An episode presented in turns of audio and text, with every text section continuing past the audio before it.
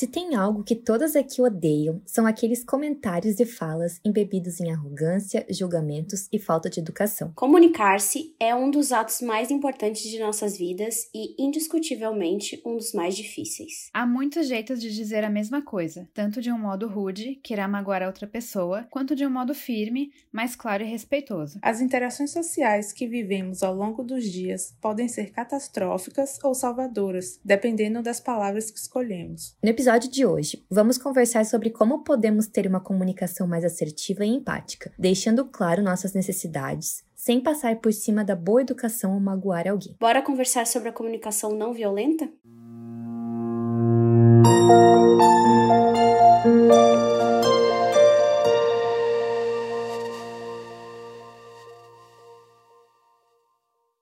Oi, amiga! Oi, amigas! Tudo bem? Hello! Tudo, Tudo bom? bem? Certo. Derretendo em São Paulo. Aqui Acho que choveu. estamos derretendo Graças aqui, é, mas ainda tá, ainda tá Tem calor. três dias que tá Tá dizendo que vai chover não choveu. A gente manda um pouquinho de chuva aí, amiga. Ah, eu tô aceitando, viu, sinceramente. Tá louco, Vamos nossa. ver a dança da chuva. Vou fazer a dança da chuva aqui no meio do condomínio. Ela tá dançando agora, gente, só pra cena. deixar claro. É. Ai, amigas, bom, o tema de hoje, pra variar, né? A gente é bem humilde. É um tema bem relevante, eu acho, na minha humilde opinião.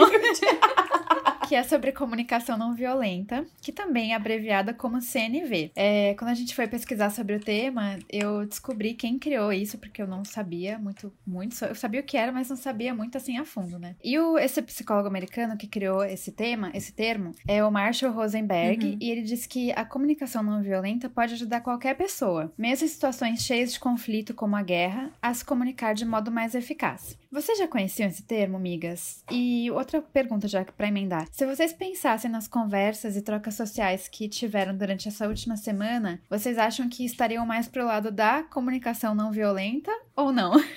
Curiosa agora. Então, amiga, eu já conheci esse termo. É, na verdade, eu acho que eu entendi esse termo. Eu entendi a comunicação não violenta e pratiquei a comunicação não violenta antes de saber que isso era uma, uma coisa específica, Uhum. né? E aí, eu acho que a primeira vez que eu ouvi o termo no sentido assim de, ah, isso é uma coisa oficial e tal, foi acho que num vídeo da Júlia, acho que uns quatro anos atrás, no, no, no vídeo do YouTube dela, que ela falou com a Paula sobre esse assunto. E é um assunto que me interessa muito, na verdade. O Marshall Rosenberg, inclusive, você citou, né, das situações de conflito na guerra, na verdade, ele vivia para isso. Ele era escritor e tal, psicólogo, mas na verdade a vocação dele, o que ele fazia na vida era ir para zonas de guerra e solucionar conflitos através da comunicação não violenta entre pessoas traumatizadas e pessoas lá no meio dessas circunstâncias que nós nunca vamos vivenciar, né? Esperamos Se Deus Deus. quiser. Então é uma coisa assim muito interessante o poder da comunicação não violenta e como ela afeta a gente de várias formas, tanto intrapessoal quanto interpessoal e como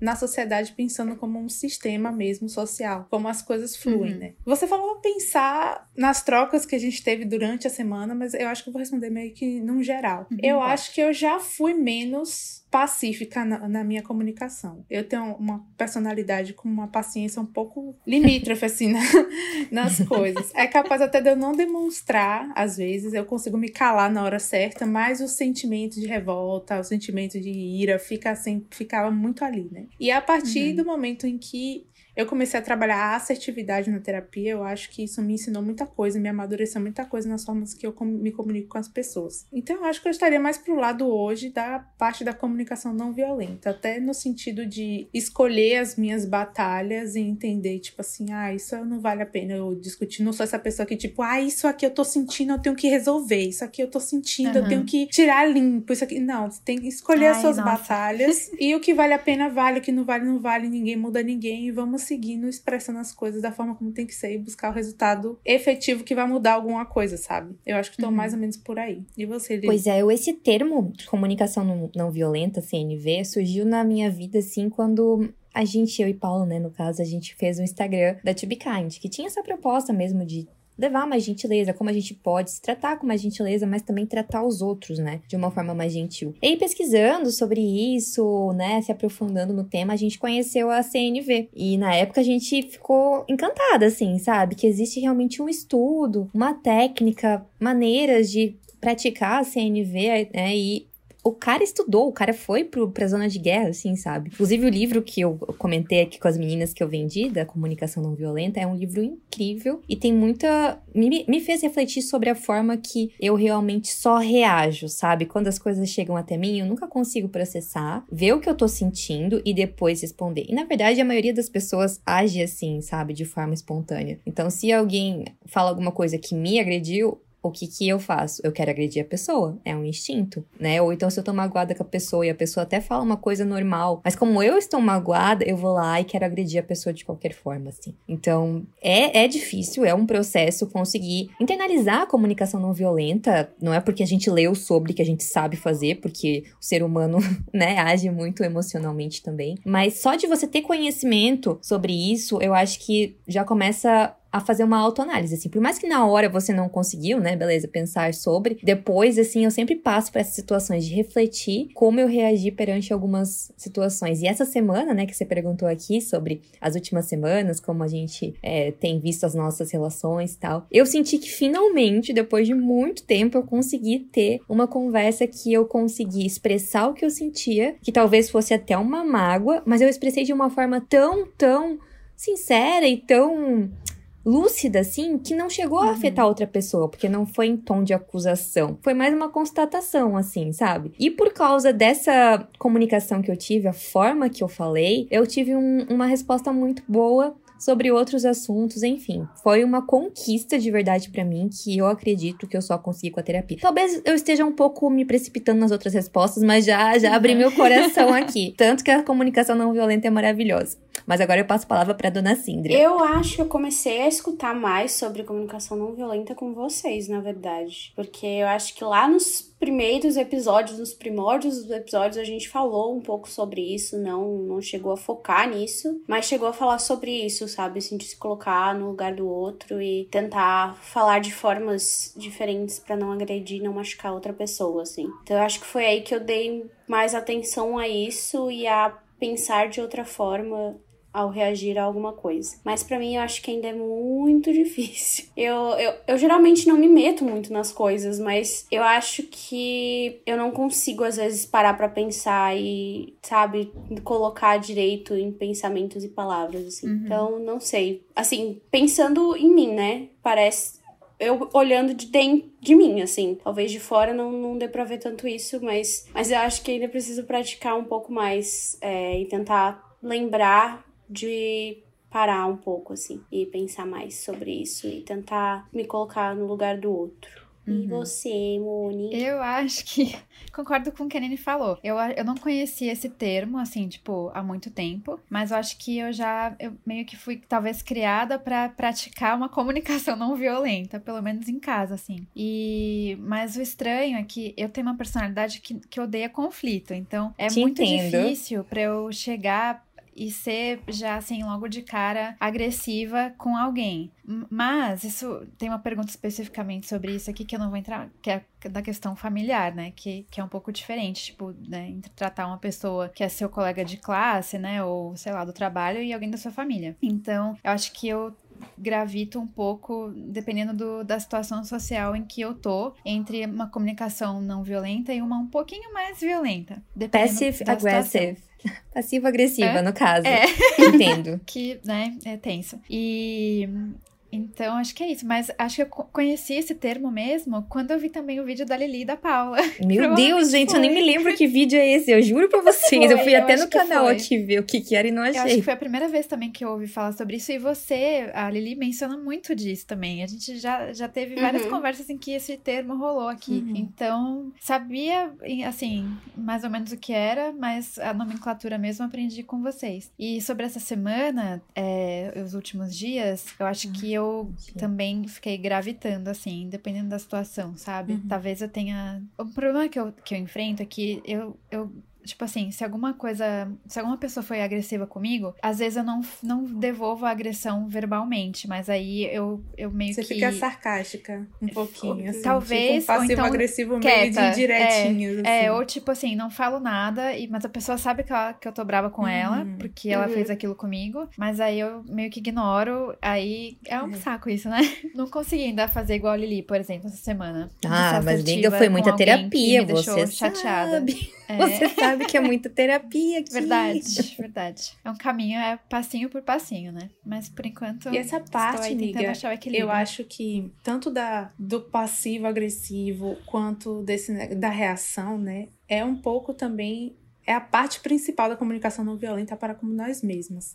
É aquele negócio Aham, de você uhum. ainda não ter a capacidade de processar o que você está sentindo, né? Você Uhum. segue aqueles passos, como a Júlia falou. Tem o primeiro passo que é você entender o que você está sentindo para depois você reagir. E muitas vezes a gente não consegue fazer isso porque a gente se arma. É do ser humano Uhum. isso mesmo. Então, às vezes, a comunicação não violenta, ela causa uma reação no outro que acaba meio que estou sendo violento em troca porque alguém foi violento comigo primeiro. Seja em tom de julgamento, seja em tom de rotulação, seja em tom depreciativo de alguma coisa com relação a você e você se defende. Então, um ponto importante da CNV traz para as nossas vidas o desarmamento.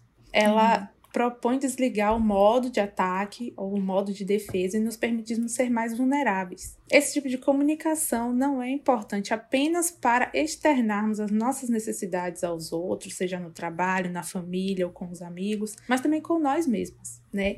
Às vezes a gente sempre tem um momento em que a comunicação não violenta ela ocorre, ela não ocorre intrapessoalmente. Né? Às vezes a gente pode ser a pessoa mais, não, vou pensar aqui, vou resolver isso depois. Eu sou muito assim com outras pessoas. Às vezes eu não explodo na hora, ou eu explodo sozinha, e depois eu paro. Eu sempre brinco tipo, com as meninas e falo, gente, eu odeio DR, não vem tentar discutir comigo algum assunto, não vem falar comigo. também. Mas também na hora que eu vou me propor a fazer uma DR, eu vou, tipo, montada pra DR com todos os argumentos. Eu acho isso, isso e isso, dessa forma, dessa forma. Eu faço um dossiê sobre. Bem advogada. Ah, Advogada, né, Maurício? Mas comigo mesma, o intrapessoal não é bem assim que funciona, né? Nas nossas necessidades com nós mesmos. Então eu queria perguntar para vocês, antes de expor um pouco da minha experiência, como vocês têm se comunicado com vocês mesmos? Qual o tom da conversa interior que a Moni, que a Sim, que a Lili tem com vocês mesmas, assim? Como podemos praticar empatia com nossas vozes interiores? Se vocês conseguem isso e como que vocês fazem isso? Low key pra mim é muito difícil. Ok, Putz. por favor, deem dicas pra eu já ir anotando. Putz! Olha, eu... Alguém, por favor, ajuda. Confessão aqui, quando eu escrevi o roteiro, essa foi a pergunta mais difícil, assim, foi aquela que a gente escreve, que eu falei assim, o que, que eu vou responder? Eu não sei o que eu vou falar aqui, mas vamos pôr. é muito complicado, né?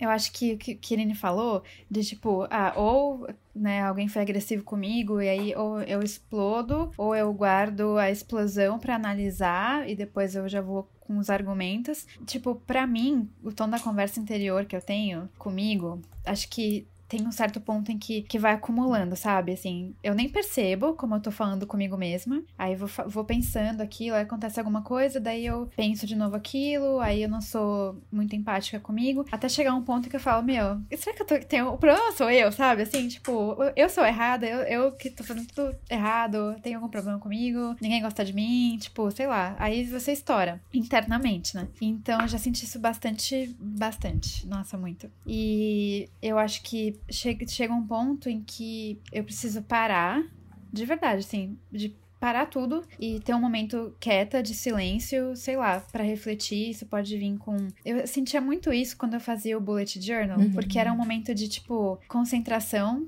Que eu silenciava tudo o que tava acontecendo. Aí eu tava, colocava, às vezes, só uma música pra ouvir. E eu ficava mexendo naqueles papéis e ficava escrevendo qualquer coisa. E, e ao mesmo tempo, vários pensamentos fluíam, sabe? E aí você tinha várias reflexões que durante a semana, durante a correria dos dias, você, eu não tinha, não conseguia parar pra refletir o que que tava, o que que eu tava pensando sobre mim e sobre as coisas que aconteceram comigo durante os últimos tempos. Então eu acho que isso faz muito tempo que eu não faço. Por sinal, é algo que eu preciso voltar a fazer. E mas funciona pra mim. Isso é algo que funciona. E como praticar a empatia? não sei, gente. É muito difícil. É muito Conselho difícil. do podcast, não sei. Lute. Não sei. Ouvintes, Não sei, se alguém souber, contar. por favor, nos É. informe. Contem.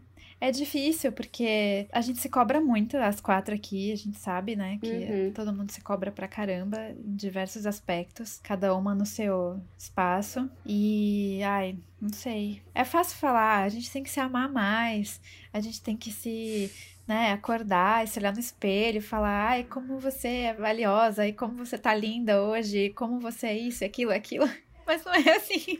E é que assim, às vezes a gente fala isso, é meio vazio, assim, ah, você tem que se amar. Mas às vezes você nem se conhece. Então, Exato. assim, como você vai amar alguém que você não conhece? Tem Exatamente. uma. A minha terapeuta tem uma amiga que falava assim: o nome da minha terapeuta é Giza, né?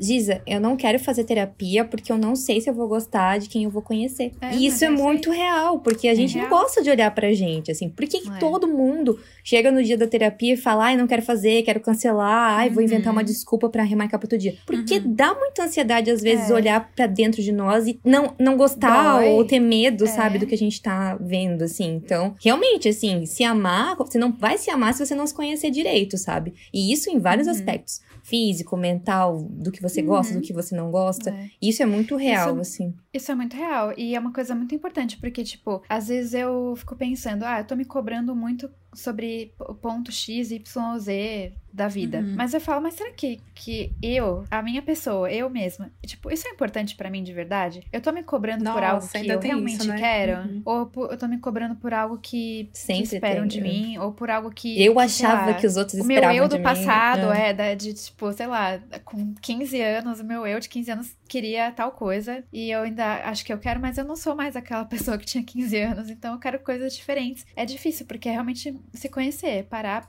Falar quem sou eu hoje e o que eu quero pra minha vida e, né, e seguir a partir daí. E você, Lili? Eu acho que assim, o princípio básico, assim, quando você pesquisa sobre comunicação não violenta, a principal técnica que tem pra você conversar com outra pessoa, que daí eu vou contar como eu aplico pra mim, né, no meu caso, assim, é você falar sempre como você se sentiu de acordo com aquela atitude, com aquela palavra que você ouviu, que é no caso assim. Quando você fala isso ou quando você faz isso, eu me sinto assim. Porque você falando isso, você se coloca no lugar da pessoa que está sendo vulnerável, que tá mostrando como se sente. E não tá acusando a outra pessoa. Ah, quando você grita comigo, você é um monstro. Não. Quando você grita comigo, eu me sinto inferior, eu me sinto acuada, eu me sinto com medo. E isso, só por você já tá falando dessa forma, já vai fazer a pessoa ser um pouco mais compreensiva de entender como você se sente. Se ela se importa o mínimo com você, é claro, né? Se ela Uhum. for um monstro Ah, realmente. Vida que segue. Então, essa mesma técnica eu tô tentando usar comigo depois de. Ai, gente, a minha vida é antes da terapia e depois. Desculpa se eu tô muito chata falando isso, mas assim, depois da terapia, eu tento ver meus sentimentos da seguinte forma: por que eu estou me sentindo assim e qual é o real sentimento por trás dessa cobrança, dessa, desse peso que eu tô sentindo em relação a algo que eu fiz? Porque, assim, é muito fácil a gente classificar sentimentos assim: estou triste, estou chateada, estou muito feliz. Mas existe uma vasta gama de reais sentimentos dentro do triste, dentro do feliz. E saber nomear esses sentimentos é algo que pode te, ajudar a chegar na raiz dos seus gatilhos, dos seus problemas. Eu já identifiquei que eu me sinto muito insuficiente em vários aspectos diferentes da minha vida. Então, quando acontece coisas muito grandes na minha vida, por exemplo, terminei um namoro por um motivo X. O que eu me senti, eu consegui ver na hora que eu estava chorando terminando o relacionamento, eu vi as letras garrafais na minha frente, tipo, insuficiência, medo do abandono, rejeição. E não é porque, ah, eu sou insuficiente mesmo, ou isso e aquilo, é porque é uma coisa enraizada em mim, ó, desde que eu era criança, por várias coisas que aconteceram comigo. Então, só de saber identificar realmente o que eu tava sentindo, eu consegui ser mais gentil comigo mesma. Porque eu falei, eu tô sentindo isso. E eu sei porque eu tô sentindo isso. Então, assim, se eu tô me sentindo assim, dessa forma, não é porque eu realmente sou um lixo. É porque as vivências que eu tive me trazem muitos gatilhos. E esse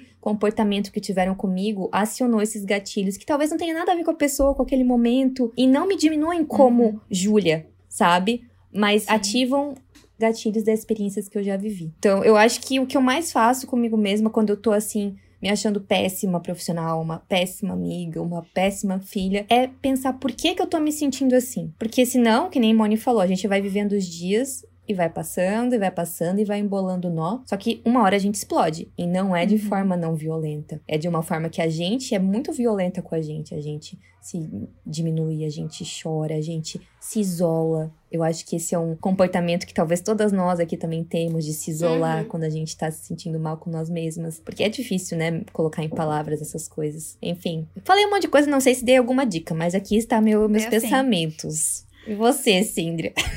Em conclusão, o que eu tenho pra dizer é que eu preciso de terapia. É isso.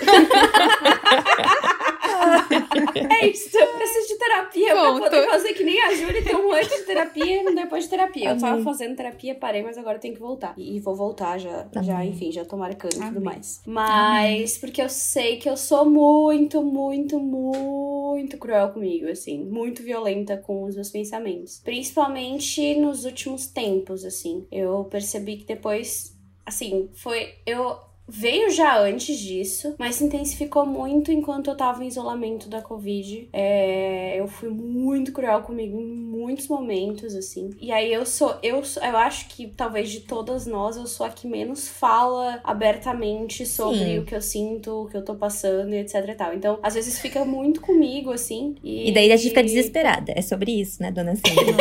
e aí elas querem me matar depois, obviamente. Peço desculpas, inclusive. Enfim, é muito difícil pra mim, assim, às vezes me abrir. Tanto é que eu só falei recentemente pra elas que uma, um dos piores sentimentos que eu tive enquanto eu estava com Covid foi que eu pensei que eu era uma péssima amiga. Tipo, Parece até de um piada, dia gente. do nada. É uma péssima Apareceu amiga. assim o pensamento: não, você é horrível. Você é uma amiga horrível. Você não Nossa, faz horrível, merda nenhuma. pior. Eu fiquei tipo, gente. Mas sabe qual que é o eu Sei que eu problema? não sou, Sim. mas ao mesmo tempo. Sabe qual na é o problema? cabeça, Esses pensamentos também tava- passam na cabeça de todo mundo. Só que o problema é você Sim. pegar esse pensamento e você ficar com ele. É, Você não deixou Exato. ele E passar. aí eu fiquei. remoendo, remoendo. Exato. É. Eu fiquei, é, eu fiquei remoendo. Porque eu fiquei muito tempo isolada e muito tempo parada no meu canto. Eu tinha muito tempo pra pensar. Então eu ficava remoendo. Não, porque eu não fiz isso, porque eu não fiz aquilo, porque realmente não sou uma boa amiga. Tipo assim, gente, eu sei que eu não sou uma péssima amiga. Eu sei, eu sei. Lá no fundo eu sei. Tipo, gente, eu, meu, eu largo tudo pelos Você meus tá amigos. longe mas... de ser uma péssima É, amiga, bem falta muito pra ser uma Eu péssima largo amiga. Tudo, tudo. Eu esqueço tudo pra, pra ficar com os meus amigos, assim, pra deixar eles bem e tal. Mas aquilo me remoeu tanto, me bateu tanto que foi horrível, assim. Foi um dia que eu realmente fiquei muito mal, assim. Então eu sei que eu preciso. des- Acho que assim, quando eu. um- Uma das dicas que eu tive na terapia muito tempo atrás era desviar o foco do meu pensamento. Co- como que ela me ensinou? Basicamente assim, tô pensando alguma coisa ruim, tô com algum gatilho, pega a primeira coisa que você vê na sua, na sua frente e começa a analisar aquilo. Me diz três coisas que, tipo, em voz alta, sei lá, enfim, três características daquilo. Sei lá, tô com uma vela na mão, três características da vela. Ela é redonda, ela tá quente, ela tá fria, ela tá. é, ela é branca, enfim. E tenta se conectar com esse objeto ou com o que tá na sua frente pra desviar o seu pensamento de coisas ruins. Eu sei que a gente tem que encarar isso e eu sei que a gente tem que passar isso pra frente e deixar ir, mas às vezes naquele momento em que tá muito pesado, talvez seja uma alternativa de como Tirar tu o não tá foco. conseguindo lidar sozinho meio de uma ou crise, talvez né? tu não tá conseguindo, é, talvez não tá conseguindo passar pra frente ou pedir ajuda pra alguém ou falar com alguém, focar em outra coisa talvez seja a alternativa pra conseguir pelo menos desviar disso até o momento em que você tá preparado, vamos dizer assim, pra falar sobre isso. Eu acredito que seja uma das melhores dicas que eu tive na terapia, inclusive. Pra vida. Da terapia pra E vida. você? É, pro... gente, eu resumo. a- Esse, esse podcast se resume a terapia E e. autoconhecimento. É é? Autoconhecimento. Autoconhecimento. Isso. e você, Eu acho que a minha dinâmica com o meu eu interior é um pouquinho diferente. Porque, diferente do, que- do que a Lili colocou, no sentido de ser específico, que ela aprendeu a não generalizar o que ela tá sentindo e pegar uma coisa específica, né? Saber destrinchar aquele sentimento geralzão e aí chegar num sentimento específico e analisar. E diferente um pouco da Sim também, de lá no fundo saber que não é exatamente assim como ela tá pensando, eu acho que os meus sentimentos e pensamentos com relação a mim mesma, eles são mais de estimação. Assim, eu acho.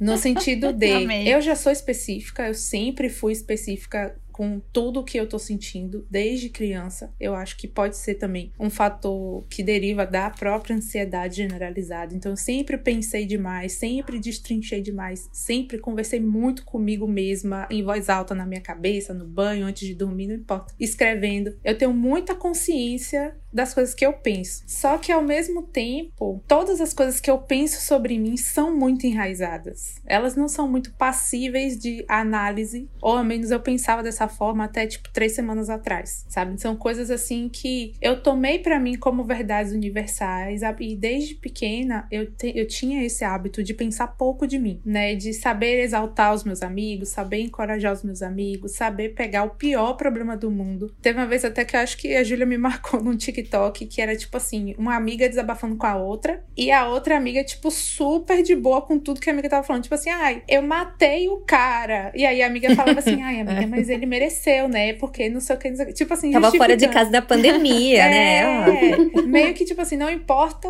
o problema que você traz para mim, eu estou aberta a acolher. Uhum, mas uhum. comigo mesmo, em relação a mim, eu não me acolho. Então uhum. eu acho que nesse sentido, eu tô no time da sim, assim, eu me acho extremamente violenta comigo mesmo. E como essas coisas já são algo que não é no fundo da minha cabeça, tipo assim, ah, no fundo eu sei que não é. Não, eu acho que é de verdade 100%. Então é uma desconstrução muito demorada, muito forte para eu poder começar a me contar uma história diferente sobre mim mesmo. Então eu acho que às vezes até no ato do gatilho assim, a gente solta aquelas palavras de acusação.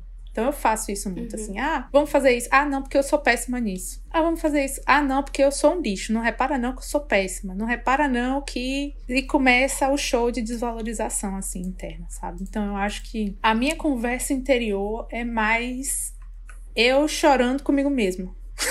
Se é que faz sentido. e para praticar empatia com essa voz interior dentro de mim, na verdade eu ainda não sei como é que faz isso. Eu tenho literalmente três semanas que eu descobri esse padrão e como esse tipo de coisa, como a comunicação violenta comigo mesma afeta todas as áreas da minha vida, todas mesmo, 100%, literalmente, até as pequenas coisas do meu dia, eu tô tentando reafirmar coisas contrárias ao que eu achava que eu era. Então, por exemplo, assim, se eu me acho incompetente, eu começo, sei lá, incompetente é, interpessoalmente. Aí eu começo a me questionar: por que, que eu me acho incompetente interpessoalmente? Quais são as evidências que mostram que eu sou incompetente assim? Se eu tenho tantos amigos e se essas pessoas me falam que eu as ajudei dessa forma, e se essas pessoas me buscam para conselho para essas formas, por que, que eu me vejo como incompetente? Não faz sentido. Então, através de evidências da vida em geral, eu tento me convencer e afirmar para mim mesma que esses pensamentos que eu tenho e essas acusações que eu faço a mim mesma estão erradas. Vai, Nossa, isso é muito bom. Vai demorar para eu uhum. assimilar? Vai. Mas se você fizer isso todo santo dia, uhum. em um ano, quem você vai ser daqui a um ano, sabe? Então é mais ou uhum. menos isso. Uma coisa legal também que acontece, uma, uma dica prática, é um livro que a Cindria deu pra gente, aqueles cinco minutos por dia, que eu tento, esse ano tô tentando preencher, mas eu que também. eu confesso que eu sempre eu pulo. Vejo vocês postando, achei tão fofo. Eu sempre pulo, tem uma, uma pergunta assim, que é tipo assim, sou grato por, o que tornaria o dia de hoje fantástico, o que, que eu poderia fazer melhor? Eu respondo tudo. Mas a parte de afirmações diárias, eu sou, eu pulava sempre. É muito difícil Eu pulava também. sempre. E agora Amiga, eu tô... eu tô escrevendo, eu ganho mais de 10 mil reais por mês. eu tô escrevendo todo dia. Eu tô a Júlia tá puxando. Eu depois Mas é isso aí. Tá, como é que é? Como é que é? Manifestando. Manifestando. Manifestando, isso. É. é a parte que me propus agora não pular. E ser, assim, bem detalhada com essa parte aí do eu sou e afirmar alguma coisa sobre Mas é verdade, porque daí a gente vai, tipo, falando com mais convicção também para nós mesmos, né? uhum. né? Tipo, ah, eu sou essa pessoa que, que consegue fazer isso porque eu já fiz e você relembra realmente que você já fez, que você uhum. já superou, que você já ajudou alguém, que você tem capacidade e é verdade. E essa questão do manifestar parece bobo, né? Mas eu acho que é muito é. real, que nem a Jade tava falando do esparadrapo. A Jade Picou, no caso, no Big Brother. a minha tava falando do esparadrapo que ela é. coloca ali não porque, ah, o esparadrapo realmente protege, mas só por ela acreditar que aquilo ali protege ela, aquilo vai proteger ela. Porque ela pensou que vai proteger e vai proteger, sabe? Então, se você pensa, eu, eu, eu tô falando um exemplo bobo, gente. Eu ganho mais de 10 mil reais por mês. Uma hora você vai ganhar mais de 10 mil reais por mês porque você tá obstinado, focado e, e achando que você é capaz, assim. Claro, no começo é uma, parece tipo, ai, vou aqui escrever, eu acredito em fadas. Parece que é uma coisa muito longe da realidade. Mas assim, manifestar é sobre isso. Olha assim, que não com Peter coisas que Pan já seja funcionou, assim. viu? I do believe in fairies. Aconteceu. Exatamente. Aconteceu. Então, é, É, é verdade, isso. gente. Tem, olha, comprovação nos clássicos que manifestação funciona. É verdade. Exatamente. Nossa. Migas, agora falando de comunicação não violenta na internet. Eu acho que, na verdade, a internet é o Eita. lugar onde a gente menos vê Ixi. comunicação não violenta, É. né? É tudo muito violento. E as pessoas acham que podem expressar o que elas querem só- porque elas têm, né, o poder de estarem atrás do, de uma tela e achar que podem falar o que elas quiserem, porque o outro tem que escutar porque resolveu se expor. Mas eu acho que a empatia, né, é um dos principais ingredientes para a comunicação não violenta existir. Quando a gente percebe o outro, entende um pouco do contexto dele, como ele se comunica, o que ele precisa, Aí sim a gente tem a escolha de se comunicar de forma acolhedora e não segregadora. Né? Então, como todas nós, né, nós quatro estamos presentes nas redes sociais, a gente já viu de tudo um pouco, né, na- em todas as redes. Desde comentário agressivo, feio, até tiradas sarcásticas, hate gratuito. Porque eu acredito sim que a internet nos dá essa sensação de anonimato até, por mais que a gente saiba que não é real, mas a gente se sente um pouco atrás de um perfil, tem gente que tem perfil fake, então dá essa sensação que as pessoas podem esquecer todas as regras sociais básicas e simplesmente serem cruéis com as outras de graça, né? Então, como a CNV pode fazer parte desse mundo virtual e como a gente pode, dentro de cada esfera que a gente está inserida, mudar um pouco desse ambiente tão tóxico? O que, que vocês acham? Quando tu fez essa pergunta, a primeira coisa que eu pensei, eu acho que a gente até já falou aqui sobre isso também, é aquela coisa de se a pessoa não consegue resolver isso em cinco minutos, então você não precisa falar pra ela, Sim. sabe? Eu amei Eu acho isso, que sabia? isso é uma Me marcou. Das É formas Também me marcou. Pois é, uma das formas que a gente pode praticar essa empatia e tentar ser menos violento na nossa comunicação nas redes sociais, porque tem muita gente que se confia por estar atrás de uma tela, né? Eu, há muito tempo atrás, muito, muito tempo atrás, já sofri um ataque, foi horrível. Nossa, gente, é, é péssimo, assim, Eu é não sabia péssimo, disso, amiga. péssimo, péssimo pra quem tá. Também não Não sabia sabia disso, não. Assim, eu tive esse ataque é muito difícil porque tu pode não acreditar e as pessoas podem estar falando que você não é tudo aquilo, mas quando você tá sendo atacado, dói muito, assim, dói muito porque tu começa a acreditar naquelas palavras em algum momento, assim. Então, eu acho que essa é uma das formas boas de a gente pensar e ter mais empatia com o próximo, assim. Eu sei que às vezes a gente tá com muita raiva, ou às vezes a gente só quer colocar pra fora aquilo, aquele sentimento, assim. Mas quando a gente tá falando do outro, eu acho que é muito mais complicado, assim. Eu acho que é muito mais profundo, sabe? Principalmente se a gente não tem uma intimidade com aquela pessoa. Sei lá, a galera tá xingando. Ah, uma moça que falou alguma coisa errada no BBB. Mas, pô, ela só falou a coisa errada naquele momento. A gente não sabe todo por trás Cara, dela. e antes, aquela sabe? coisa, sabe? A pessoa teria coragem de falar exatamente o que ela tá digitando na cara da pessoa? Exato, Não teria. isso também. Não teria, Uhum. sabe? Sei lá, só se for um maluco mesmo, assim. Mas a maioria das pessoas não teria coragem de fazer isso. Não, colocaria o rabinho no meio das pernas e sairia. Nem, nem... ah, Isso, ó, geralmente, a gente já. Eu não sei se. Vocês provavelmente já viram. Tem várias famosas por aí que colocam assim: a pessoa xingou, xingou, xingou. Mas, tipo, algumas DMs antes, a pessoa tava lá: não, sou sua Sim, fã. É verdade. Te amo, Total, não sei o quê. É. Sabe? A pessoa provavelmente, pessoalmente, ia olhar pra pessoa e dizer: ah, eu sou É. sua fã número um, te amo, vamos tirar foto É, e etc pronto. e tal. E aí depois tá Nesse xingando. dorama que eu tava vendo semana passada, que eu indiquei, Nosso Eterno Verão, tem uma idol, né? E ela também tem um dia que ela reúne todos os haters dela, que ela abriu o processo, e ela chama pra fazer uma ação comunitária. Eu não sei se isso é comum na Coreia, eu só vi em dorama, gente, então eu não sei se é real. E aí ela chamou pra fazer essa ação comunitária, e lá na ação comunitária todos os haters dela tratam ela super bem e não sei o quê. Só que uma hora que ela vai pegar a água lá atrás, ela- ele eles falam entre eles, os haters. É só ser bem querido com ela na cara dela, porque ela vai tirar todas as acusações. E aí a gente pode continuar a nossa vida de hater, sabe? Tipo, ridículo, ridículo. Na Que frente ridículo, dela, ninguém tem ridículo. coragem. E claro, né? Com um negócio desse tamanho que não passa uma agulha, porque aí cabe medidas judiciais, né? Também. Então é uma coisa a se pensar, né? tipo, ela, ela falou que gostava de ver os haters, que ela ia na ação comunitária, porque ela não precisava ir. Mas ela ia pra ver que são pessoas reais e que são pessoas que não podem ferir ela de verdade, assim, porque Uhum. ela viu que são pessoas normais, assim como ela, assim. Então ela gostava de ir nesses dias e olhar no olho de cada pessoa que deixava comentários agressivos pra ela. Não sei se isso é verdade na que vida não- real, mas... Corajosa. Uhum. É. É que eu acho que a gente, infelizmente, ainda não tem muita justiça pra, pra hate Não, na internet, não né? tem. Então as pessoas sabem que elas provavelmente não vão ser caçadas e que ninguém vai atrás de um IP e de um endereço pra poder denunciar e tal. Então pessoas simplesmente vão lá e fazem, assim, que é bem triste. Eu concordo com o que vocês falaram. Também acho que essa regra do. Eu falaria na cara da pessoa, né? Se não, por que, que eu vou falar aqui pelo teclado? Tem uma música, eu não sei que música das meninas que fala isso, que eu não, não sei se é um sol do nome de um, de alguma mixtape, mixtape dele, que ele fala, né? Enquanto vocês estão aí, tipo, jogando hate, matando as pessoas É com do o seu Ali. teclado no É Twitter. o change com o Ali. Ah, é verdade, é verdade. É. Eu tô aqui, né, fazendo, vivendo mais minha do que vida, uma arma, né, aí. no Twitter. Os É. seus dedos são Nossa, mais. é matam mais que letra.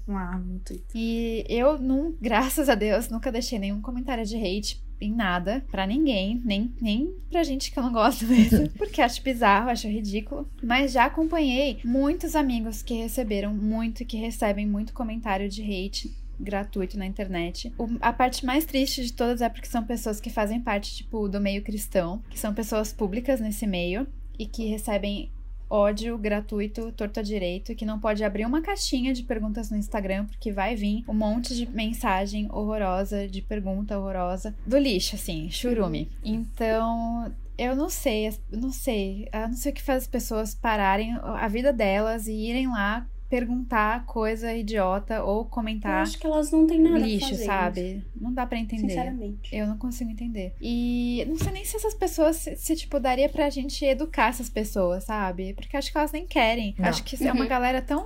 com uma cabeça tão pequena e, e ridícula que vive no mundo da lua que não consegue. Então. E eu acho que no fim esse sei. hate move eles, né? Move, é verdade. Parece que eles Se acordam de manhã já pensando, tipo, Se ah, alimentam ai, o cara vai. Vou, vou lá no Twitter do cara hoje, meteu o pau porque ele fez isso, isso, aquilo, escreveu aquela música, escreveu aquilo, fez isso, fez isso, aquilo e dane-se. Ridículo, acho, acho bizarro.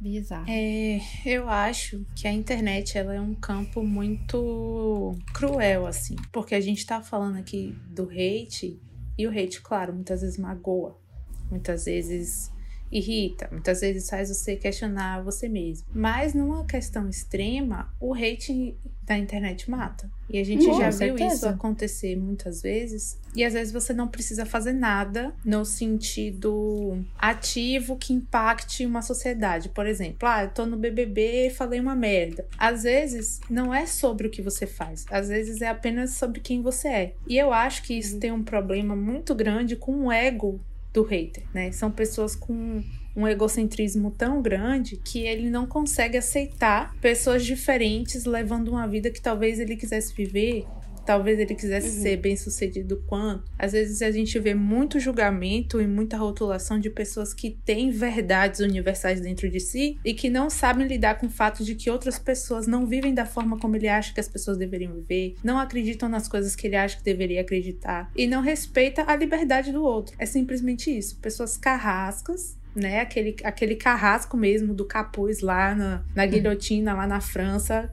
puxando os gatilhos e tirando a cabeça de todo mundo. É mais ou menos isso galera. nos dias de hoje, nos dias modernos. Pra mim, simplesmente uma forma de você não ser um hater é você refletir também se a sua opinião presta pra alguma coisa. literalmente. No sentido. É, literalmente. literalmente no sentido assim, eu tenho que opinar sobre tudo. Uhum. Vem cá, só porque a pessoa é cancelada no Big Brother, eu tenho que opinar sobre se eu cancelo ou se eu não cancelo? Se alguém fez alguma coisa, eu tenho que dar a minha opinião? Fulano se divorciou. Tenho que ir lá. Nunca conheci nem, o- nem a esposa, nem o marido. Tem que ir lá opinar. Sabe, não. fulana escandalizou e fez uma coisa que chocou o mundo da moda, que chocou o próprio K-pop. Eu falei da morte porque, por exemplo, Descansa em Paz, a Sully, literalmente a internet matou a. Sully. Né? Foi. Então, você precisa opinar para quê? Quem é você no assunto abordado e quem é você de forma que a sua opinião vai mudar alguma coisa para alguém de alguma forma. Eu acho que se trata um pouco da pessoa se colocar no seu lugar e colocar no lugar, tipo assim, cara, principalmente o internauta. O internauta é uma pessoa que tá o quê? Quatro horas da tarde, atrás da internet, na rede social, falando alguma coisa. Sabe? Vai ler um livro, vai dar uma estudada, vai fazer um curso online. Sabe? A pessoa que tá ali, a pessoa não bota nenhuma foto no perfil para poder reclamar de alguma coisa. Exato. Olha o tanto de é energia verdade. que você tem que gastar para dar uma opinião que não é embasada em nada e que não vai servir para nada depois. Eu acho que basicamente é uma, é uma autorreflexão que a gente tem que ter de tipo assim, uhum. cale mais e ouça mais aprenda mais do que queira dar um discurso vazio, né? A gente está vendo aí também nessa questão da pandemia, nessa questão de isolamento social e vacina e todo esse contexto, muita gente, muita gente que eu conheço, que eu amo às vezes ainda, e assim, ou então deixei de amar, confesso, que se mostraram monstros virtuais. Uhum. Pessoas extremamente violentas, pessoas que pregam o amor porque eu sou amor, porque eu tenho esses valores, porque eu sigo isso, mas os valores na prática não existem. Existem muito discurso de ódio na internet, muito exclusão de outros tipos de pessoas, muito muita demonização de coisas que você não sabe o passado, você não sabe a história, você não sabe quem é, você não sabe por que é. Mas tá ali demonizando, tá ali postando story, tá ali morte aos idiotas que fizeram isso e que são a favor disso e são contra isso. Então, assim, seja coerente, né? Seja coerente e seja uma pessoa útil para a sociedade. Porque uma sociedade que se mata é uma sociedade que não presta para nada, né? É uma sociedade que merece ser dizimada e nascer de novo, jogar um meteoro aqui na Terra, uhum. ficar só as baratas para ver se depois Ui. a gente reconstrói alguma coisa. Julia não gostou. Não dessa. gostei. É porque diz que as baratas são as únicas é. que sobreviveriam, né? Sim, Até o ataque nuclear, né? Da bomba atômica. Assim, elas morrem com pisão, mas com o ataque, ataque nuclear, não. meteoro nuclear, elas não morrem. Elas são um negócio muito louco. MacGyver. MacGyver. Chuck Norris. Eu acho que elas estão mais pra Chuck Norris. Chuck Norris. Cara, esse negócio de hate na internet tem uma coisa que eu não posso discordar mais. É que assim, ai, tal pessoa escolheu ter uma vida pública, então a gente pode sim é, opinar, é, é a gente pode perguntar, a gente pode dar a nossa uhum. opinião, porque ela escolheu a fama, ela escolheu compartilhar essa parte da vida dela. E isso não é só para cantores, atores, é para influenciadores também que mostram um pedacinho da vida, e a uhum. pessoa acha que é conhecido, que é próximo, que sabe, entende tudo o que acontece na vida da outra pessoa, sem nem saber como tá de verdade a vida da pessoa por trás daquela tela, sabe? Uhum. Porque muita gente encara isso como um trabalho. Num trabalho a gente tem que ir quando a gente tá triste, quando a gente tá feliz, quando a gente tá depressivo, a gente tem que estar tá lá no trabalho. E infelizmente é assim também com quem produz conteúdo, com atores, com cantores, eles têm que estar tá lá, tá. sabe? E aí as pessoas, ai, uma coisa que aconteceu comigo, por exemplo. Terminei meu namoro ali ali em dezembro. Não quis postar na hora o que aconteceu, mas claro que a maioria das pessoas já sabia, postei no Close Friends, muita gente viu. Só que desde o momento que eu falei que terminei meu relacionamento, eu recebo perguntas assim: por que vocês terminaram? Vocês pareciam também. Por quê? Mas me conta o motivo. Até Cara, eu recebi, eu... amiga. Pois então,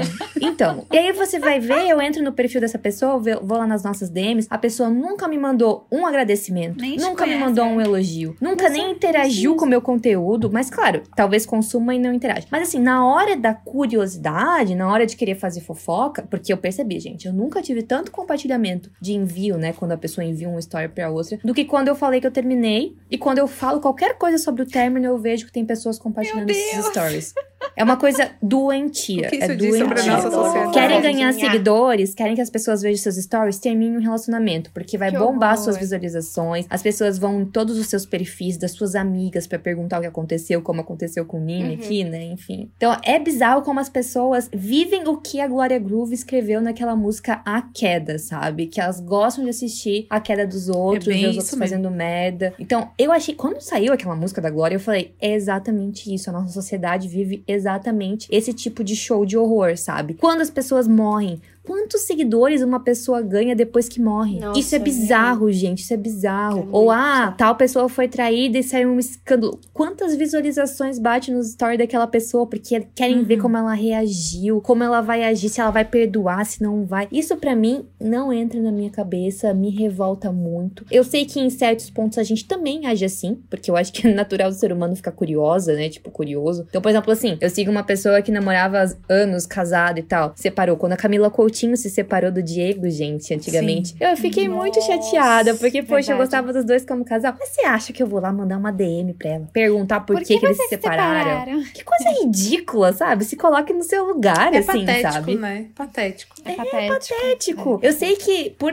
ela compartilhar tanta coisa, a gente vê YouTube anos e anos seguindo ela, a gente cria na nossa cabeça que a gente conhece ela, mas a gente não conhece nada deles, não conhece nenhum Uhum. pingo do relacionamento deles. E a gente até se surpreenderia, eu acho, que se conhecesse um pouco mais dos bastidores dos outros que a gente acha que, ai, que legal os dois juntos. De conhece os bastidores, ah, não era nada disso, sabe? Então isso me revolta. Não tenho Sim. nenhuma dica, não quero falar nada, além de estou revoltada com essas pessoas há, há anos. É. Miguel, acho que a dica é. Cala a boquinha. Acho que a dica é que nem a dica que eu dei. Se põe no seu lugar. Se põe no seu lugar. Coloque-se no seu aí. lugar. Exatamente. É. Você não gostaria que fizessem com você, né? Então por Isso. que você faz com os outros? Isso aí. E amigas, o psicólogo que cunhou a CNV teve uma infância marcada pela comunicação violenta e teve como objetivo de estudo, quando adulto, como alguém que foi criado nesse tipo de ambiente poderia, em algum futuro na vida, desenvolver relações sociais mais saudáveis. Vocês também sentem que às vezes é mais fácil a gente praticar a CNV fora do ambiente familiar? Marshall Rosenberg diz que por trás de todo comportamento existe uma necessidade. Então, será que essa frase pode nos aj- ajudar a entender um pouco mais do porquê algumas vezes nossos familiares se comunicam de uma forma violenta com a gente ou a gente com eles? Como que a gente pode perceber essas necessidades e tentar contornar a situação para gerar mais afeto nas nossas relações em casa? Terapia.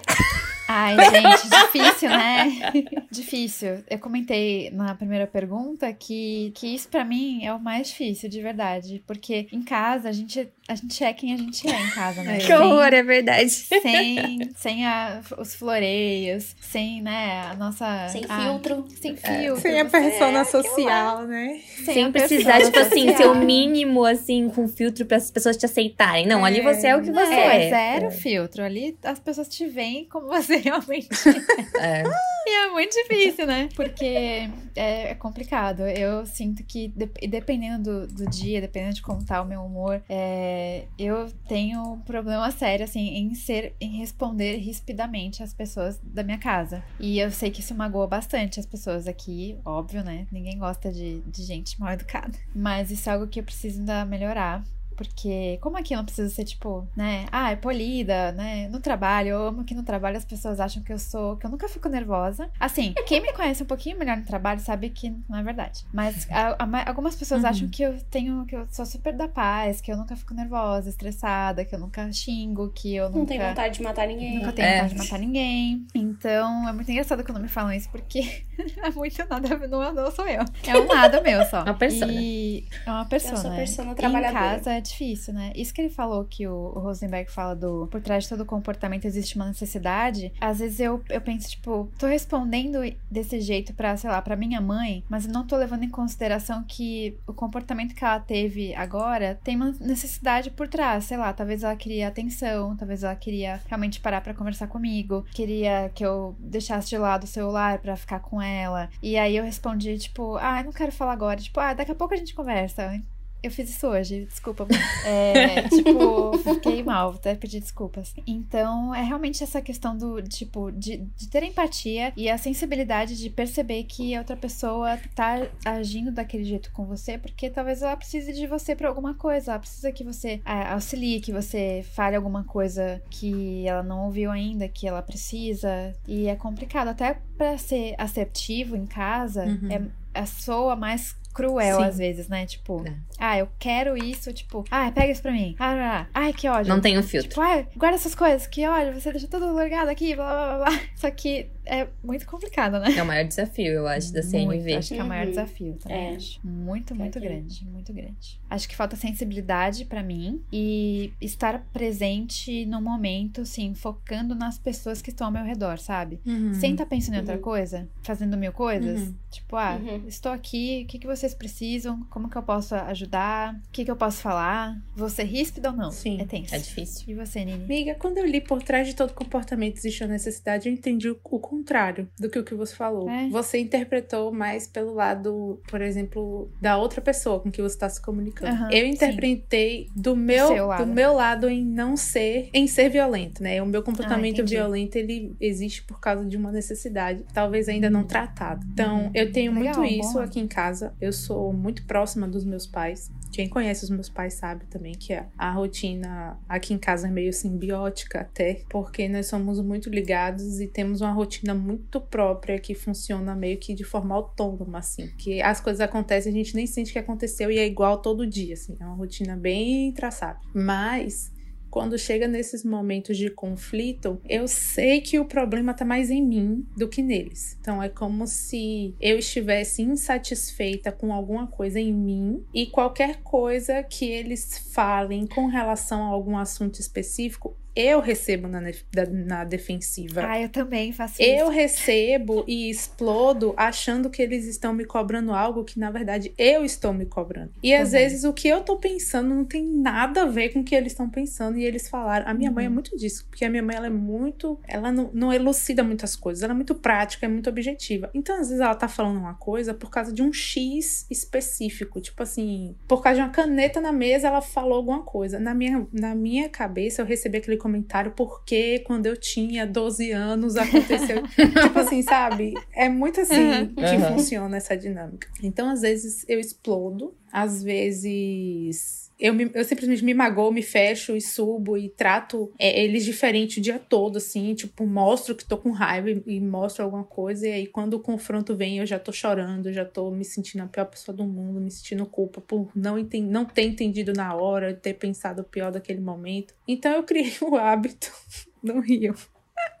Mas eu criei dois hábitos com relação à assertividade. Depois que eu descobri a tal da assertividade, eu tento ser da forma mais teatral possível ser assertiva dentro da minha casa. E os dois hábitos que eu criei foi: primeiro hábito, mandar e-mails. Eu sei que é uma coisa muito idiota, mas às vezes eu tenho essa tendência de só conseguir expressar o que eu quero falar escrevendo. Uhum. Então, às vezes eu vou falar e porque eu tô falando na frente deles, exatamente deles, do meu pai e da minha mãe, eu não consigo falar. Ou às vezes eu travo, às vezes eu choro, e aí eu já começo a soluçar e a palavra não sai. e Não é assim, não quero dizer isso, na verdade não é isso que eu quero dizer. Não, peraí, que eu me expressei errado. O tom que eu falei, tipo, não vai sair. Então eu escrevo um texto absurdo, tipo, com parágrafo, divido em tema, falo exatamente como eu me sinto em cada situação, o que eu estou passando às vezes. Na época da minha depressão, que eu fui diagnosticada e estava sofrendo com esse processo de depressão, fazia muito isso. E elucidava eles sobre como eu estava me sentindo. Eu mandava para os dois, deixava eles lerem, e aí, à medida que a semana ia passando, eles iam se comunicando comigo e as coisas iam melhorando, sabe? E outra forma que eu também achei de lidar com isso é marcar reuniões em família. need Tipo assim, com Ah, isso pautas. a gente faz aqui também. É, É, tipo assim, Eu gente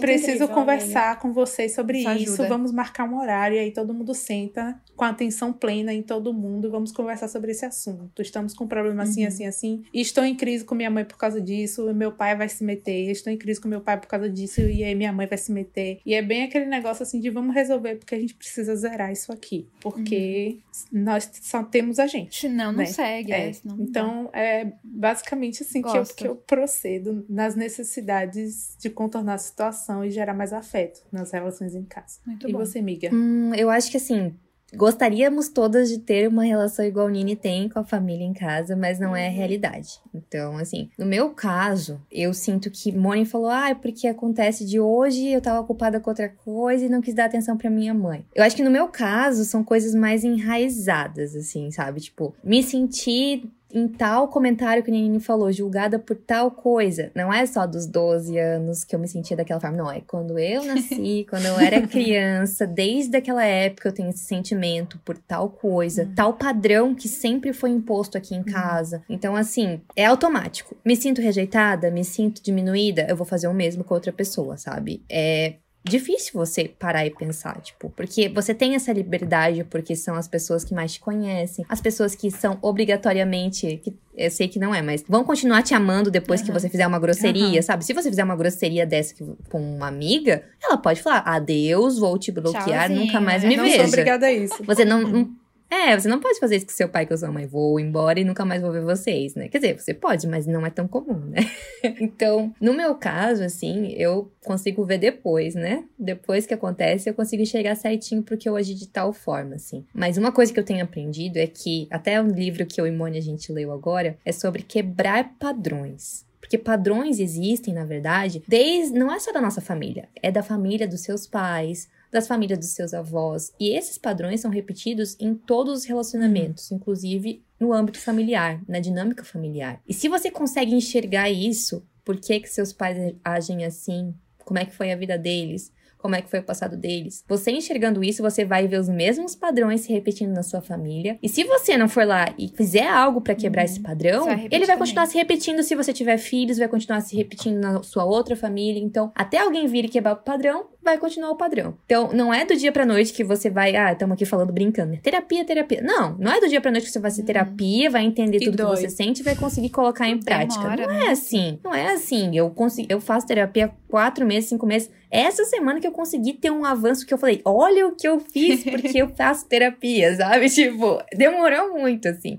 E foi só o primeiro passo, gente. É. Ainda tem muitos outros passos para dar, sabe? Então, eu acho que é isso, assim. Perceber os padrões que você tem. Pô, toda vez que, por exemplo, minha mãe vem falar comigo quando eu tô fazendo outra coisa, eu fico irritada. Tá, mas por quê? Será que a gente não pode estabelecer outro padrão? Então, mãe, olha, quando eu estiver fazendo isso, ou quando não sei o quê, vamos fazer dessa Sim. forma, vamos propor outra dinâmica, assim. Não vai ser fácil, não vai ser do dia pra noite que vai mudar, mas pelo menos você vai tentar, sabe? E é, eu acho que é, é isso. Não sei, estou aqui no meu processo de tentativa e erro. Talvez mais pra frente na minha vida, na minha terapia. A gente enfim, faça um update de comunicação é violenta, é. episódio 2. Daqui um ano a gente faz um novo episódio. Como estamos, depois de um ano daquele episódio? Exato.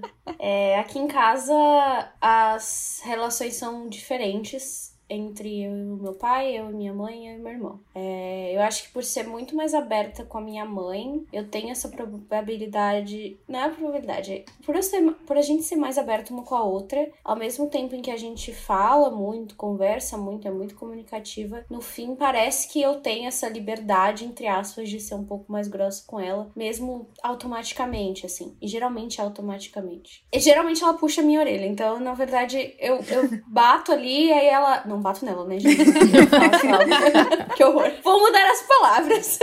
eu falo algo um pouco mais grosso, violento de alguma forma. E aí ela fala, mas por que você tá me tratando assim? E aí eu percebo que talvez eu tenha aumentado a voz, uhum. eu tenha falado de um outro tom, etc e tal. Então ela sempre quando ela percebe, ela já puxa porque eu sei que veio esse padrão de falar, além de, da gente ter essa liberdade, veio de como eu vejo outras pessoas da casa tratando ela e sem querer eu reproduzo. Hum, entendi. Uhum. Isso também é um comportamento que, né, que a gente repete às vezes porque é tá é o padrão, tá junto ali. Exato. É, e com meu pai, por exemplo, eu não cons... eu não sou uma pessoa. É, é até engraçado, porque com meu pai eu não consigo ser uma pessoa que encara ele. Eu não consigo de nenhuma forma encarar ele. E com meu irmão é uma coisa tranquila, assim, não, não tem. Acho que a gente não.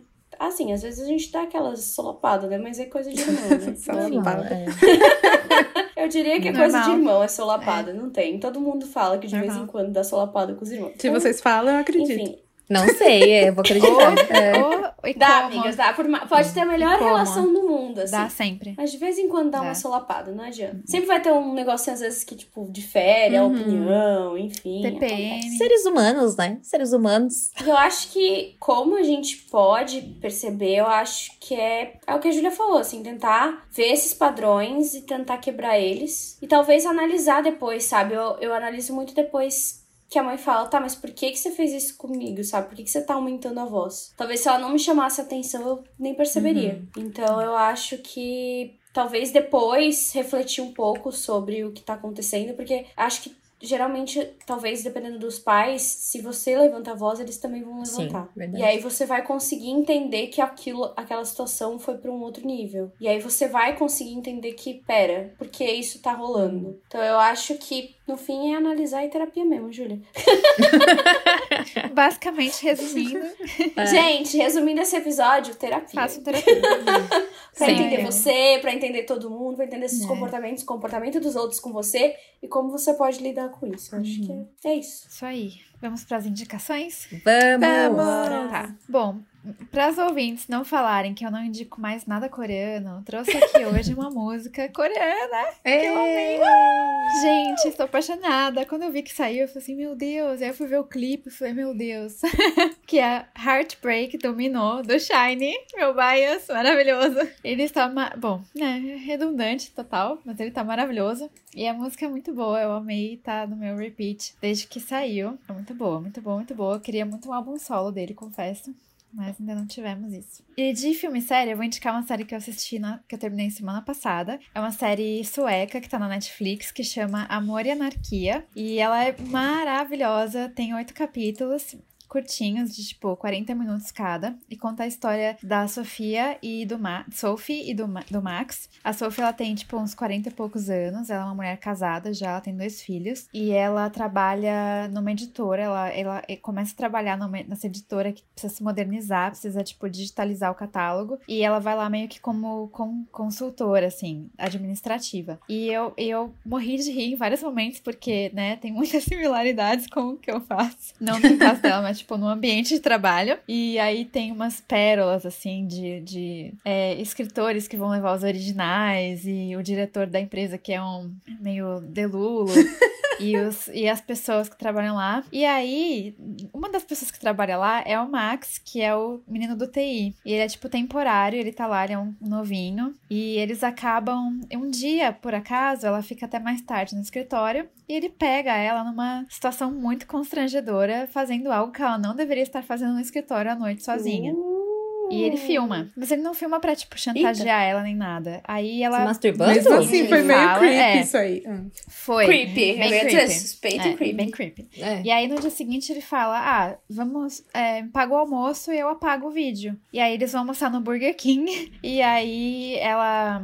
Ele, ele dá o celular pra ela, ela apaga o vídeo, apaga o vídeo da lixeira, blá blá blá blá blá blá. E aí eles meio que criam um jogo que ela, ela dá um batom dela pra ele e ela fala: Olha, esse é meu, batom favorito, eu quero ele, quero esse batom de volta. O que, que eu tenho que fazer pra você me devolver? E aí eles, do- todos os capítulos, eles ficam com esse jogo de, De tipo, pegar o batom de desafios. volta Hum. é, fazendo esses desafios. Gente, é muito legal, porque a vida dela tava num ponto, assim, muito parado. E, enfim, é, essa troca de novidades com esse menino aí muda muita coisa nela, assim. É muito legal, eu achei incrível, eu morri de rir, mas é uma série que tem um, um fundo, assim, muito sério, me fez refletir muitas coisas. Indico fortemente, chama Amor e Anarquia, da Netflix. E vai ter segunda temporada, ainda bem. É, e de livro, eu vou, eu vou indicar primeiro aqui um livro que a gente já indicou, já falamos, mas acho que tem muito a ver com o tema também de da- especialmente da parte da empatia com a nossa voz interior, que é o mais forte do que nunca, da Brené Brown, que ela fala muito sobre essa questão de, tipo, analisar por que, que eu tô me sentindo assim e o que, que é verdade ou mentira sobre como eu falo comigo mesma. Então, Ai, é, eu, eu quero. Esse livro é maravilhoso. Acho que é um dos livros que eu mais grifei na minha vida, de verdade. É muito bom. E a segunda indicação que eu tenho é de uma fanfic. Ai, gente, Deu pra eu- desculpa. perceber pelo. Ah, o trailer. É. eu tipo, É, eu entrei aí no buraco da fanfiction e eu tô lendo uma muito boa agora que chama Isolation, que é uma fanfic de Hermione, né? Quem, quem já me acompanha no Twitter sabe que eu estou super apaixonada por Draco e Hermione. E ela foi escrita há 10 anos atrás, a autora chama Bex Chan e tem no AO3, no Archive of Our Own. Eu vou deixar depois o link, a gente vai pôr pra vocês, quem quiser. E é uma história muito fofa, porque é, ela acontece no sétimo ano deles em Hogwarts. E o Dumbledore já morreu. E o Snape, enfim, né? O, o, o Draco não matou ele. E só que ele tá jurado de morte, porque ele não fez o que tinha que fazer. E aí o Snape leva ele embora pra um- uma safe house, e esconde ele lá, porque senão ele ia ter morrido. Mas todo mundo acha que ele acabou morrendo mesmo. Até que um dia ele volta pra Hogwarts com o Snape. E o Snape fala assim: Olha, o único lugar que tem pra você ficar que é mais seguro é aqui. E ele pede pra McGonagall deixar ele escondido lá. E ele vai ficar escondido aonde? Óbvio, no dormitório da Hermione, porque ela é head girl. Snowdrop. É. Snowdrop. É, Snowdrop.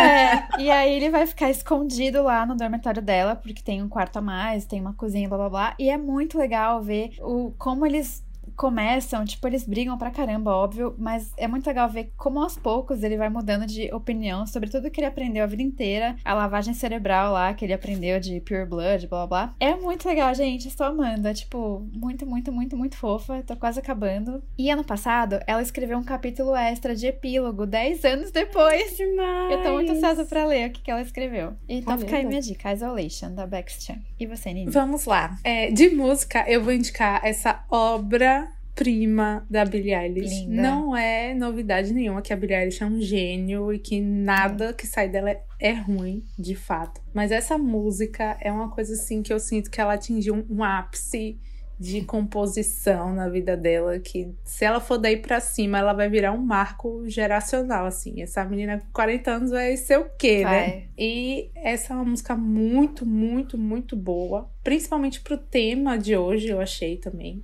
É uma música um pouco antiga, eu acho que ela foi lançada no meio do ano passado, mais ou menos. Mas eu voltei. É antiga. É, pro dia de hoje é antiga, né? Geralmente a gente Nada, indica coisa. Amiga, Ah, saiu ontem.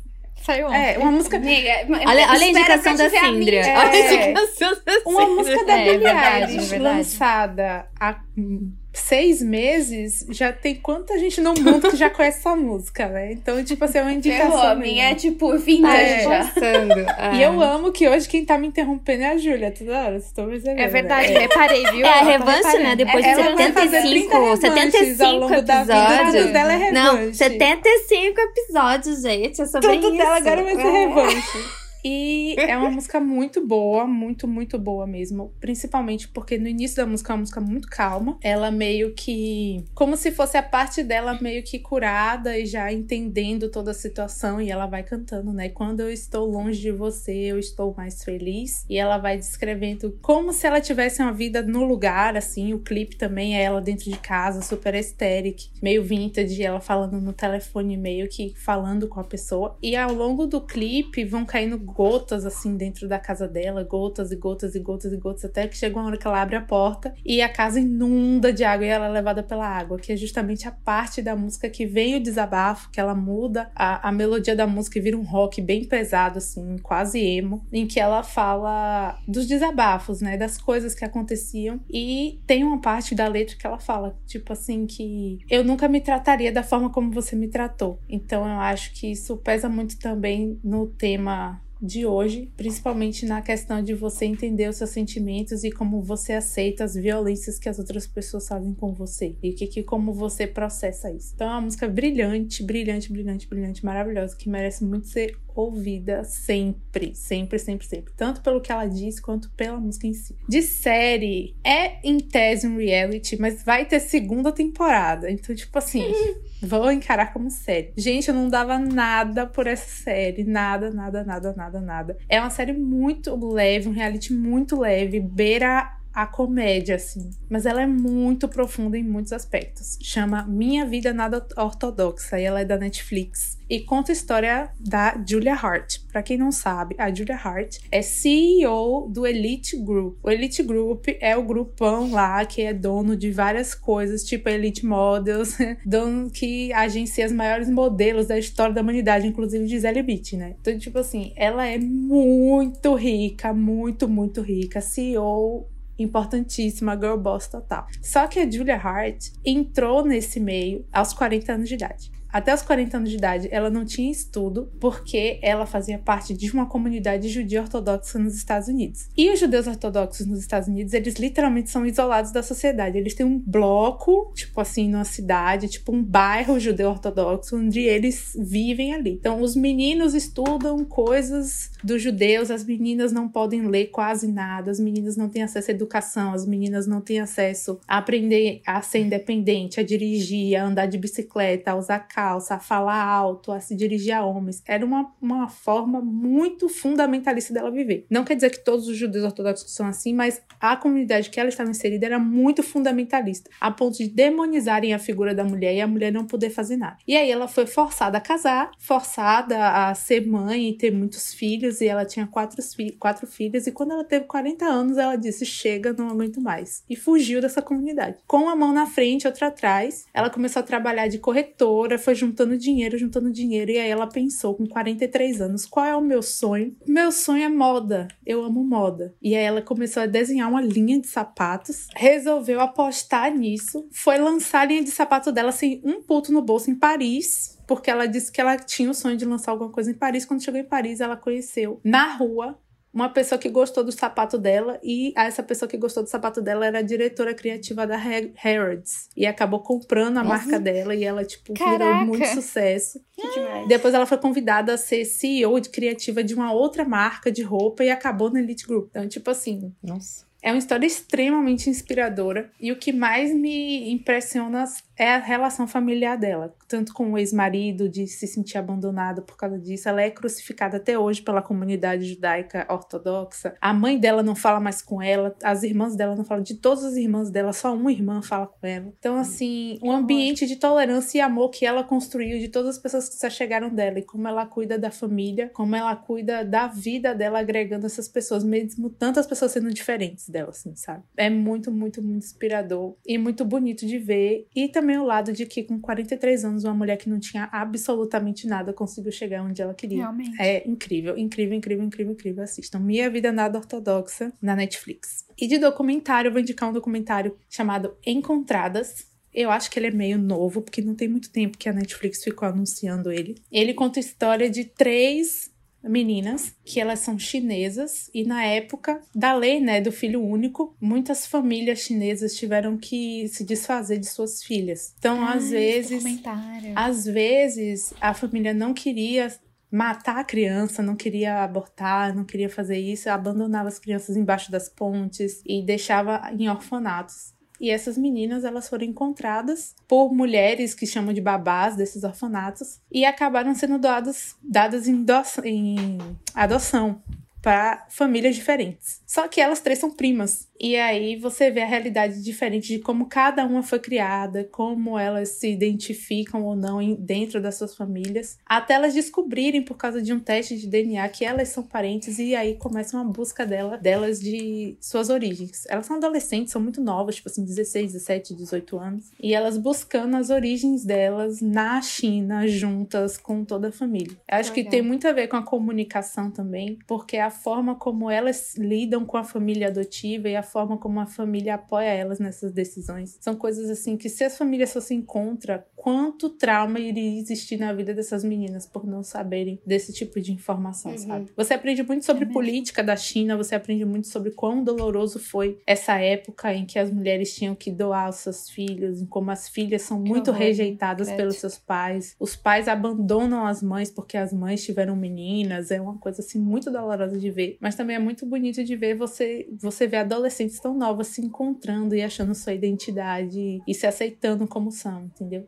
É maravilhoso também. Encontradas na Netflix. Bom, gente, acho que de indicação essa semana tem uma série que a gente sempre fala desde o começo do, do podcast que se chama Tudo Bem Não Ser Normal. E para mim é uma das séries que tem as trilhas sonoras exclusivas, assim, mais lindas. Tem uma música, inclusive a série fala bastante sobre vários problemas mentais, assim, de uhum. saúde mental. Vale muito a pena ver. Até para saber, tipo assim, como a mudança de conseguir se comunicar para dizer o que realmente você tá sentindo muda a sua vida e muda a vida das pessoas ao seu redor, assim, sabe? E tem uma música que sempre foi minha preferida, que se chama In Silence, da Janet Su, e tem um pedacinho dela que fala assim: Exponha sua alma para mim. Aqui estou eu para você.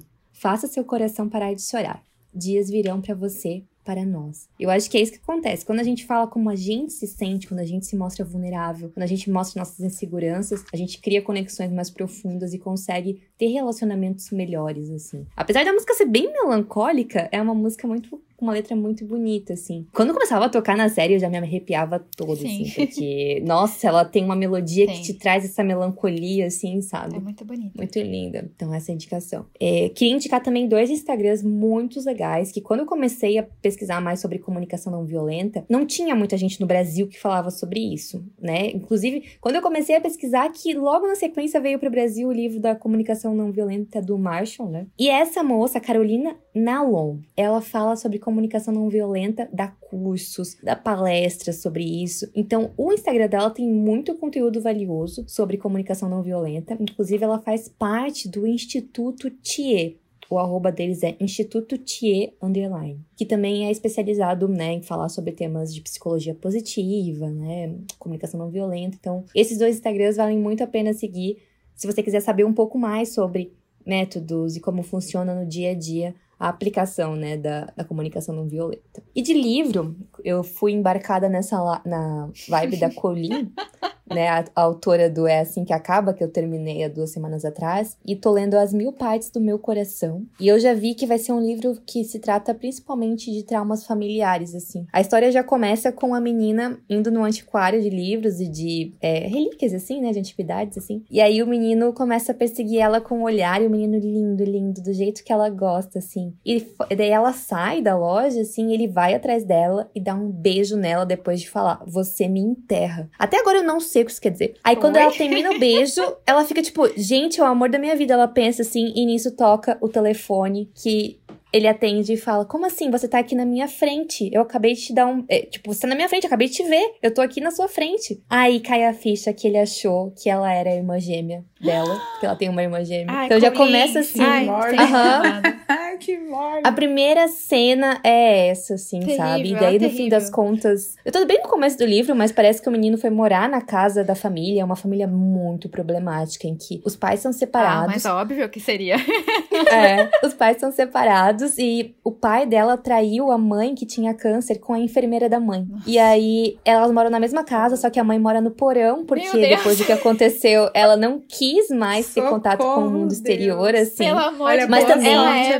Masoquista, essa autora. Boa sorte. Ela é. E aí ela não quis mais sair do porão, porque, né, se fechou pra vida. Apesar de se curar do câncer, ela se fechou pra vida, assim. E ela não queria ficar longe dos filhos. Então, a saída que eles acharam Ficou foi lá. comprar uma casa gigante, que era uma igreja pra morar todo mundo junto, gente. Deus, e agora meu Deus. chegou o irmão da enfermeira, que é a madrasta, e a madrasta tem um filho. Gente, eu tô ferrada, eu tô ferrada. Nossa, então, assim, tô preparada. A Cat me falou que ela leu os dois, né? Boa ela sorte. leu o meu É Assim Que Acaba e As Mil Partes do Meu Coração. E ela falou que esse tocou infinitamente mais ela por conta dos traumas familiares, Ah, sim, assim, é. sabe? Que é uma coisa que diz mais respeito a ela, assim, do que o tema do outro. Então eu tô bem curiosa pra terminar de ler, assim. Mas por enquanto eu não tô entendendo muita coisa. Parece que tem segredos nessa família, assim. Então vamos lá, né? Pra Uh, descobrir, Boa pra sorte, sofrer. amiga. Boa sorte. É sobre isso. Fighting. Depois Você, sim. É, de música, eu vou indicar uma música, então, vintage, né? Já eu que amo! nossa- Eu Os amo! parâmetros de Nini.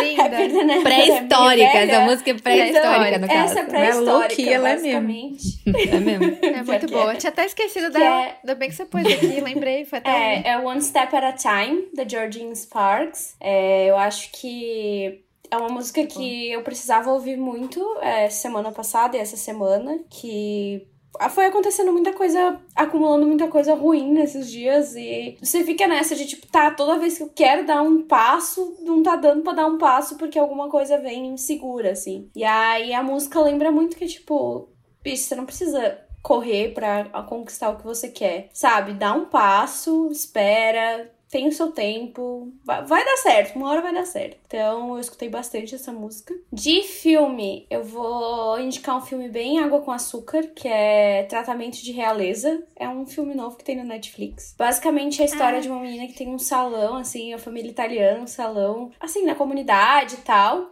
E tem um príncipe visitando, acho que é Nova York, né? E aí ele Que precisa é o fazer um quarto Aladdin. de... É o quê?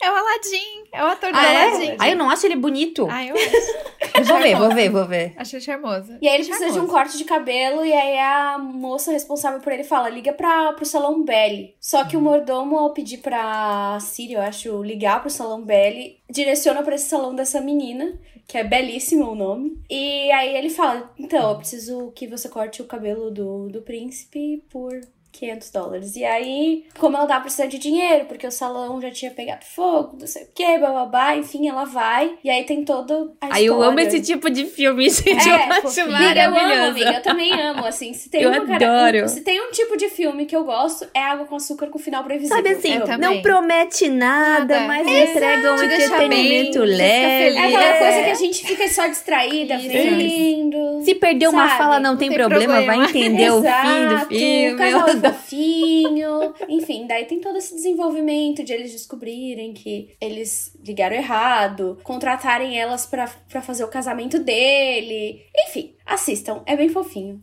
É bem bonitinho. Então vale a pena. Pra perder um tempinho assim, não pensando em nada, é, é ótimo. Investir um tempinho, investir saúde mental. Exatamente. Investir um tempinho, aquele tempinho que você quer se distrair. Esse filme é perfeito. E de livro, eu vou indicar o livro Will Write for Food, The Complete Guide to Writing Cookbooks, Blogs, Memoir, Recipes and More, da Diane Jacob. Que basicamente é um livro que fala sobre escrever melhor sobre comidas. Ela fala, ela foca bastante em livros de receitas. Tem um capítulo gigantesco sobre isso, assim. E eu não sabia que era tão complexo, inclusive, escrever uma receita. É assim, muito complexo, É tanto em copywriting quanto em ordem de ingredientes, Uhum. em como escrever todas as instruções. É incrível, assim. Eu, eu acho que eu não faria um é livro só um de parênteses, eu comprei porque Pode você falar, indicou. Eu tenho também, mas eu não li ainda. E isso de É receita, bom. meu, às vezes eu fico com tanta raiva, porque até pra revisar o livro de receitas, tipo, tem que ter uma ordem certa. Quando você vai fazer um negócio que você tem que pôr a farinha primeiro e a farinha tá lá embaixo, gente, isso é muito problemático. É verdade, eu me irrito com receita gostoso Muito. lá, tudo gostoso. É Porque daí depois já tinha que ter feito outro processo Isso, antes pra juntar, deitar lá Exatamente. depois. É tudo que dá errado, isso. Ela até, dá, Nossa. ela até dá um exemplo da pizza, assim, que ela fala: eu primeiro ensino as pessoas a fazerem a massa, porque ela tem que descansar um tempo. Aí depois elas fazem a, o molho, porque o molho também tem que, tem que esfriar. E aí só depois eu ensino elas a fazerem o recheio, o resto, abrir a massa, etc e tal. Mas eu preciso que elas tenham a massa e o molho, porque senão elas não vão conseguir fazer o resto da receita. Então isso Exato. vai antes de tudo. E assim, gente, tem. Ensina. É muito louco. Assim, ah, por exemplo, eu tenho que usar duas vezes é, azeite de oliva. Como que eu posso escrever isso na receita? Enfim, é um livro assim que.